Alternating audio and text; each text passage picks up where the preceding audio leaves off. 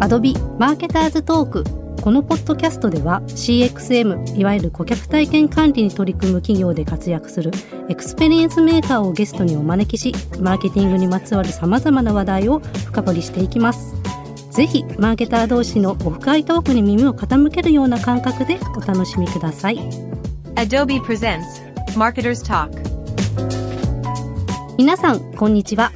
アドビ株式会社でマーケティングを担当しております小松崎文恵です。この番組ではデジタルマーケティングの第一線で活躍する経験豊富なゲストを迎え彼ら彼女らのリアルな課題や日々の気づき課題解決のアイデアなどたくさんご紹介してまいります。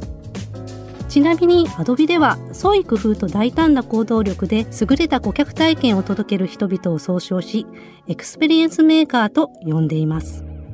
さて本日お招きするエクスペリエンスメーカーは花王株式会社 DX 戦略部門事業 DX 推進センターマーケティングプラットフォーム部プラットフォーム開発室長田中剛さんです。花王株式会社でデジタルインフラ構築に取り組む田中さんにコーポレートサイトにおける顧客体験についてお伺いしていきます。田中さん本日はよろしくお願いいたします。よろしくお願いします。それでは早速ですが田中さんの経歴と現在取り組まれていることについて私から簡単にご紹介させていただきますねはい。田中さんはゲーム業界にてグラフィックやサウンドデザインゲームミュージックの作曲プログラマーなどさまざまな職種をご経験された後ウェブコンテンツ制作のフリーランスを終えて花王株式会社に入社されました2003年から CMS いわゆるコンテンツマネジメントシステムのテンプレート開発や運用管理をはじめウェブガイドラインの策定や全動画コンテンツの YouTube 化 WebCMS サーバーの AWS 化マルチデバイス対応などを推進されてきました。現在は花王の DX 戦略部門にて花王のコーポレートサイトの DX 推進に携わられていらっしゃいます。ちなみにプライベートではバンド活動もされていらっしゃるということですがはい、やっておりますが、まあコロナ禍であの活動もあまりできず、コロナ前はあの年に1、2回かライブもしておりました。これから再開する予定でございます。ぜひあの再開の折には日程を教えてくださいはい、皆さんも来てください。Adobe presents Marketers Talk. ということで今回のテーマはコーポレートサイトにおける顧客体験です。コーポレートサイトと一口に言っても企業ごとにその定義は異なりますが今回は花王さんのウェブサイト全般をコーポレートサイトと捉えてお話ししていきたいと思います。田中さんには花王ウェブサイトの裏側についていろいろと伺っていきたいと思っております。田中さん改めてよろしくお願いいたします、はい、よろしくお願いします。経験豊富な田中さんでいらっしゃいますけれども実際どのような経緯で現在のお職業に至ったのでしょうか？もう一度改めて田中さんからも教えていただけますでしょうか？はい、これも本気で話し出すと2時間ぐらい話せるんですけど、まずあのゲームの業界で先ほどお話しいただいたように、いわゆるドッターって仕事をしてたんです。ね。ドッター？ドッターグラフィックであのキャラクターの絵を点々で描くやつね。やっててえーその後に音楽やってるんだったらちょっと曲作ってみない？ってゲーム音楽作ってゲーム音楽作ったんだったら鳴らすためのプログラム必要なんですよ。でそれ作れる人間が音楽わかんないとやっぱ作れないんで、であのやってみるって言われて1年ぐらいかなアッセンブラを覚えてスーパーファミコンのサウンドドライバーを作ってですね、でまあプログラムできるようになったらプログラマーやらないって言われて、プログラマーやってっていう後にあのインターネットが95年ぐらいに、まあ、ワールドワイドウェブが出てきて、ですごい興味があったんで早速自分のホームページ95年10月ぐらいに立ち上げたりとかやっててで、まあ、これからインターネットが来るっていう感覚がまあ当たり前のようにあったんですけど、まあ、社内で当時いた会社でゲームの会社で説明してもみんなインターネットって流行るの？みたいな。あまりにこう、もう海外では PC のゲームなんですけど、新作が出ると、もう必ずネット対応していって、ネット対戦できると。ネット対応してないゲームはもう売れないっていう時代が来てたのに、まだそんなこと言ってる。もうやめよう、こんな会社は。っていうので、えー仕事を探していたら、えー今の会社がありまして、花王がはい募集をしてまして。当時、あの、情報事業っていうので、あの CD ロムのゲームじゃないですけど、コンテンツを作っていて、募集してたんで、まあ本当はゲームの業界で別の会社でインターネットにつながるゲームを作りたいなと思ってたんですけど、はい一旦腰掛けで入ってみようと。ちなみに花王さんの CD ロムっていうのがどういったコンテンツだったんですか？当時ですね、はい買おうってあのご存知の方もいると思うんで古い方は MO とかはい。フロッピーディスクとか CDR とかを作ってたんですよ。そこの流れで情報事業っていうのであのそこの CD にまあコンテンツ入れて売るみたいなものがありましてまあもちろんゲームだったりとかねコンビニの店頭で売るっていうのがあって、まあ、そこの企画を考える人募集ってたまたまやってまして。はいで僕がそう応募したら受かりましたという感じです。はい。もうなるべくして、かおさんのそのポジションに入られたってことですね。いやうん当時だからやっぱりまだあのなんだろうデザイナーの方とかはいたんですけど、はい。コンテンツを作るその、まあ、ゲームみたいなものを作ることに関して詳しい人間が中に、当たり前ですけどいなくって、まあ、運よく僕が都合よくというか、雇っていただけまして、そしたらあの自社のホームページを立ち上げるっていう当時97年8年ぐらいっていろんな会社さんがあのウェブマガジンっていうのかな、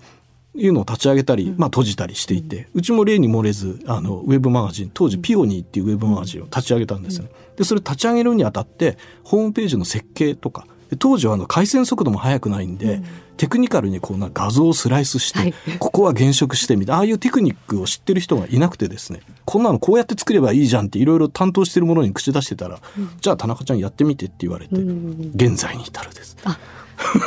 確かにあの当時ってまだ電話回線とかなんですよね。そうです。まだ3656のモデムとかだったかな。まだ ISDN 出るか出ないかぐらいですね顔の田中さんというと私自身はあの CMS の管理をされていらっしゃるっていう印象がすごく強いんですけれども、はい。ゲーム関係のご経歴から CMS の方にお仕事が移られる何か経緯とかがあったんですか？はい、あの先ほどお話ししたようにまずはホームページのじゃあそのピオニーっていうマガジンウェブマガジンを担当してって言われて、まあ、HTML を手で書いたりとか場合によってはデザイン近いようなことをやることがあったりとかしたんですけど2000年前後で僕それ始めたのが97年後半ぐらいからなんですけれども2000年前後にやっぱ CMS ってコンテンツマネジメントシステムっていうのは結構ウェブ系の雑誌でも特集組まれるぐらい流行ってきたところがあって当時ってやっぱり HTML のソース書いて、まあ、画像のデータとかを FTP でウェブサーバーに上げるっていう感じだったと思うんですけど2000年前後からこの CMS でコンテンツ管理してはい。みたいな話が出てきて、まあ、例に漏れず弊社も CMS を入れることになって、まあ、当時は僕はどちらかというとコーディングしたりとかクリエイティブもの作る方に近い方の仕事がメインだったんで、CMS が入ってくると仕事がなくなるって思う人が やっぱ当時いっぱいいてですね。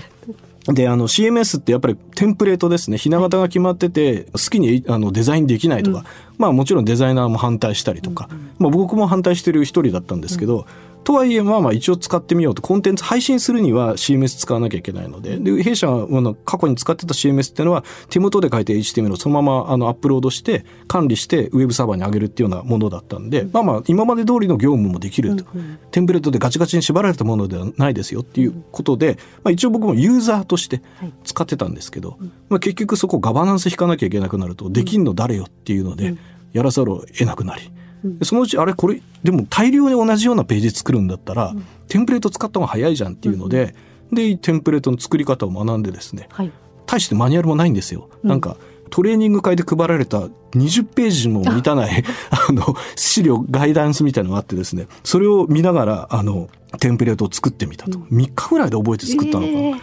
でも確かにこの時期に企業で CMS 導入っていうのは先進的な方だったと思いますよね。まだうん、そうですそうです企業のコーポレートサイトを FTP で一生懸命アップしようっていうのを始めましょうの段階かそうなっていう。ですねうちそこら辺は進んでましたね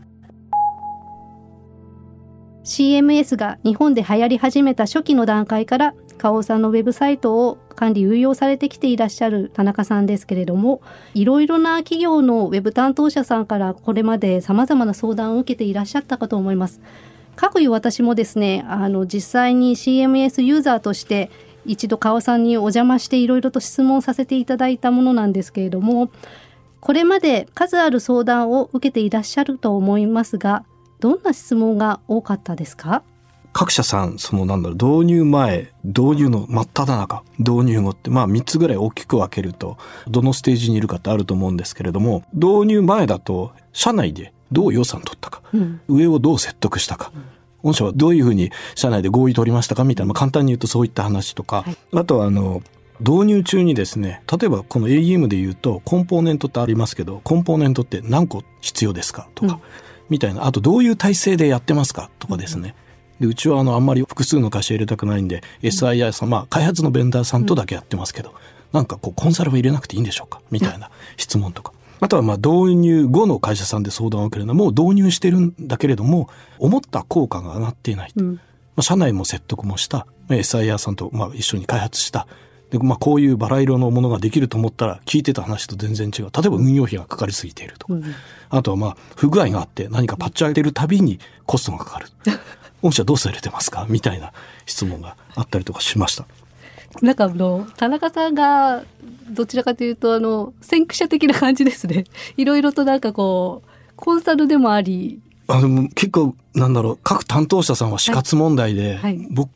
らは結構自由にや、まあ、会社の環境的に、まあ、当時は自由にやらせてもらってたのであとはまああの分かる人があんまりいない世界じゃないですか、うん。まだまだ。なのでこういう方がいいんですっていうのをやりやすかったんですけど、まあ、他社さんとかやっぱそこら辺を全部説得して回ってっていうのがあったみたいで。やっぱ導入初期とかも、まあ悪いパターンだけ言っちゃうと、うん。なんで入れるかを説明等にもできなかったりするんですよね。なんか CMS 入れなきゃいけないって話になってて、入れなきゃいけないんですけどどうしたらいいでしょうと。なのでそれは説得できないですよねと。うんとか、あの、まあ、導入中のそのコンポーネントの数とかもそうなんですけど、何作るか意外と決まってないパターンがあって、コンポーネントで画像右用と左用のコンポーネントいりますかみたいな話になっちゃって。これあの、旧 CMS の時もそうで、一番最初僕担当する前にうちの社内でもあったことなんですけど、テンプレートが画像右用テンプレート、画像左用テンプレート、画像上、下にテキストテンプレートって3つ。で、変な話、会社さんによると思うんですけど、数十万、40万とか下手するとコストがそれなりにかかると、1個作るのに。そうすると、どうしたらいいでしょう？お金かかりすぎなんです。ってなるんだけど、これ設計ある程度分かる人入ってたら、テンプレートの、あの、右、左、真ん中とかって選べる機能つければ1個で済むじゃんっていう話なんだけど、でまあそういうものがあったりとか。あとまあコンポーネントの数もさっき言ったように、ああいうものも作るかもしれない。でもこういうものも作るかもしれないって言ったらもうあらゆるパターン全部コンポーネントうん準備しなきゃいけないんですけど、実際使うっていう話。蓋開けてみたら画像の下にテキストが流れてるだけのニュースリリースしか作りません。このあの CMS ではっていうんだったらいらないじゃんみたいな。そういうとこ結構なかったりとかですね。確かにいろいろあっても使うのってそんなにないんですよね。そうですね。なので、うん結局当時はなんかもう「えいや!」って HTML でその箱の中に書き込んでしまったりそうですね。だからそれがさっき言ったその3つ目の導入後で相談来るパターンでコストがかかってしまう、うんちょっとなんか変えるだけでも費用がかかるみたいなのって、よく聞いてみると、そのコンポーネントとかやっぱ使ってなくて、うんコンポーネント作ると、まあいっぱい作んなきゃいけないんで予算もかかると。うんじゃあどうするかっていうと、何もないテンプレートに空のエリア作って、そこに HTML 流し込んでますっていう。で、それでページ複数やるんだけど、これやるとどういうことが起こっちゃうかっていうと、FTP だったらファイル上げるだけでいいんですけど、テンプレートにファイル、HTML 流し込んじゃうと、逆に修正とか大変になるんですよ。うん。全体一気に変えたりできなくなるんで。そうすると運用の手間がもっとかかる。なんでそんなことになっちゃってんのっていうと、多分期日立則だったりとか、うん。今期中にやらなきゃいけないんで、うん。どうやったら間に合うんだ？絶対間に合わせろって言われた、まあ、開発の方たちは、多分いやこの手だったら間に合います。じゃあそうしてくれっていうのでその後の運用のことはあんまり考えてないとか、あとはまあそういった時にまあさらには運用ですよね。の設計が初期にちゃんと行われてなくて、うん。まあ、入れてみたんだけど使ってもらえないと。うん。社内に浸透させたいんだけど 使ってくれないんだけどどうしたらいいですかっていうのもやっぱり使わないかって相談に行ったら嫌だって言われたとか、旧 CMS の時結構ありましたねそれは。はい。ちなみにその嫌だって言われた理由ってどういう理由だったんですか？多分初期から話聞いてないとあかー。やっぱ自由度がなくなるとか。うん。例えば制作プロダクションに頼んで素敵なホームページを作ってた人たちからするとなんか CMS 使ったらうん。自由なデザインができなくなるうん。みたいな。イーム使っててもやっぱりよく言われますけど、うん。自由なっていう自由なんかないって思うんだけど。僕はあのゲームの業界にいてしかもいた頃ってまだ16ビットとか、うん。まあ、ファミコンからちょっとうんあの進んだ頃だったんで、はい。色8色しか使えないとか、うん。4096色中の2位の16色とかで絵を描いてたし、うんうん。なんならあのスーファミとかも3世しか出ないファミコンとかね、音が3世しかなくてとかでも曲作るわけじゃないですか、で制約の中で自由に曲を作るとかうん。絵を描くとかってみんなやってんのに、こんなホームページなんて何でもできちゃうのに、うん。そこでまだ自由言うかみたいなところはありました。はい。確かに。あの日本のウェブサイトって結構あのなんて言うんですかね。あの至れり尽くせりなところがあって表現の仕方もここの場所にディスクレーマーなきゃいけないとかなんかあの文字の大きさはこうあるべきみたいな会社のルールがあるからって話でなかなか CMS いかないっていうか結局なんか HTML に入れちゃうみたいなことになってたのかなっていう気がするんですデザインの現場が強かったりするとどうしてもこのデザインでっていうので先にデザイン決めちゃうと HTML に落とせないんで、うん、まあ CMS とかでもありがちなのなのでこのデザインを起こせないんで画像でベタバリするっていう、うん、で SEO 的にもアクセシビリティ的にも非常に良くないサイトができちゃって。はいまあでも作るのは早いですよね。画像ペッて貼るだけだから。うん、でも意外と制作費は普通に HTML 組んだのと同じだけ乗ってきてたりもしちゃうかもしれないんですけど。はい、そうですね。そんな時代がありましたね。はい。まあでも、いまだにそういうのはあるかなとは思ってますね。はい。導入後のお話をもう少し伺いたいんですけれども、はい、田中さんが CMS 導入されるにあたって意識されていたことなどはございますか、まあ、導入後というよりはどっちかというと導入後にどう活用していくかっていうのをちょっと、あの考えなきゃなっていうので、うん、よくあるので、まあ、セミナーとかで、悪口言うわけじゃないですけど、うん、何々導入事例っていう のはよくあるんですけど、はい、その後の活用事例ってあんまり聞かないなと。で、導入って、まあ、極端な話ですけど、お金払って ライセンス買って、あの、システムの開発してくださる会社さんに導入してもらえば導入はできるんですよ。で、さっきも言ったように、導入して使われないっていうシステムって結構、過去にもいろんな会社さんにあったんじゃないかなと。で、我々そうはしたくなかったので、まあ、僕、活躍創造図って言い方よくしてますけど、これ入れて、あの、どうなってんの最後みたいな絵を、まあ、浮かべてですね。で、あの、まあ、その使われる状況を作らなきゃいけないんで、例えばガイドライン準備するとか、あとマニュアルサイト準備するとか、あとは、えっと、あの、アドビさんに協力いただいて、あの、トレーニングですね。うん、でうちの場合って、特定多数の会社さん、いろんなウェブの制作会社さんとか代理店さんが、様々なブランドの制作に携わっていただいてるんで、その方たちにトレーニングしなきゃいけないっていうのもあるんで、そこら辺のあの、ガイドラインを冊子で配るとか、うん。そういうのも事前に準備してですね、うん、あのシステムの構築と並行してそういったなんか周辺の環境を整えて、うんはいみたいなことは結構力を入れてやりました、うんうん、実際に田中さんはそこを率先してやってらっしゃったんですね。そこは、はい、どっちかというとそっちの方が時間取りましたかね。うん、あの、開発の方は本当にベンダーさんに任せて、うん、もちろんこういう設計にしようねとか、こういう使い方したいよねとかっていうのはもちろん話してますけど、うん、どちらかというとその周辺のものを準備する方に、まあ意識はというか、あの、社内に説明するにあたっても、やっぱり、あの、動画作って、ってもらったりとか、うん、動画も、はい、紹介動画みたいなやつ、はい、はい、作ってもらったりとかして、はい、最終的にこのイメージした通りの活用がされるように準備しました。うん、ちなみに川さんのウェブサイトってもう結構いろんな会社さんが携わっていらっしゃるっていうのはイメージしてるんですけど、はい、具体的に何社さんぐらいとか何名ぐらい？いや数えたことないけどアカウントだけでグローバルも入れたらもう80社とか。そんなに大きいんですね、うん、なるかあの同じ会社の中でチームを置かれてたりとか、うん、同じ会社だと思ったら全然こう系列の会社で違ったみたいに数えていくと結構な数になると思います。多分ライセンスはサイツの方だけでどのぐらいだろう？600700ぐらいは、うん、まあ、個人にですね発行してるんで、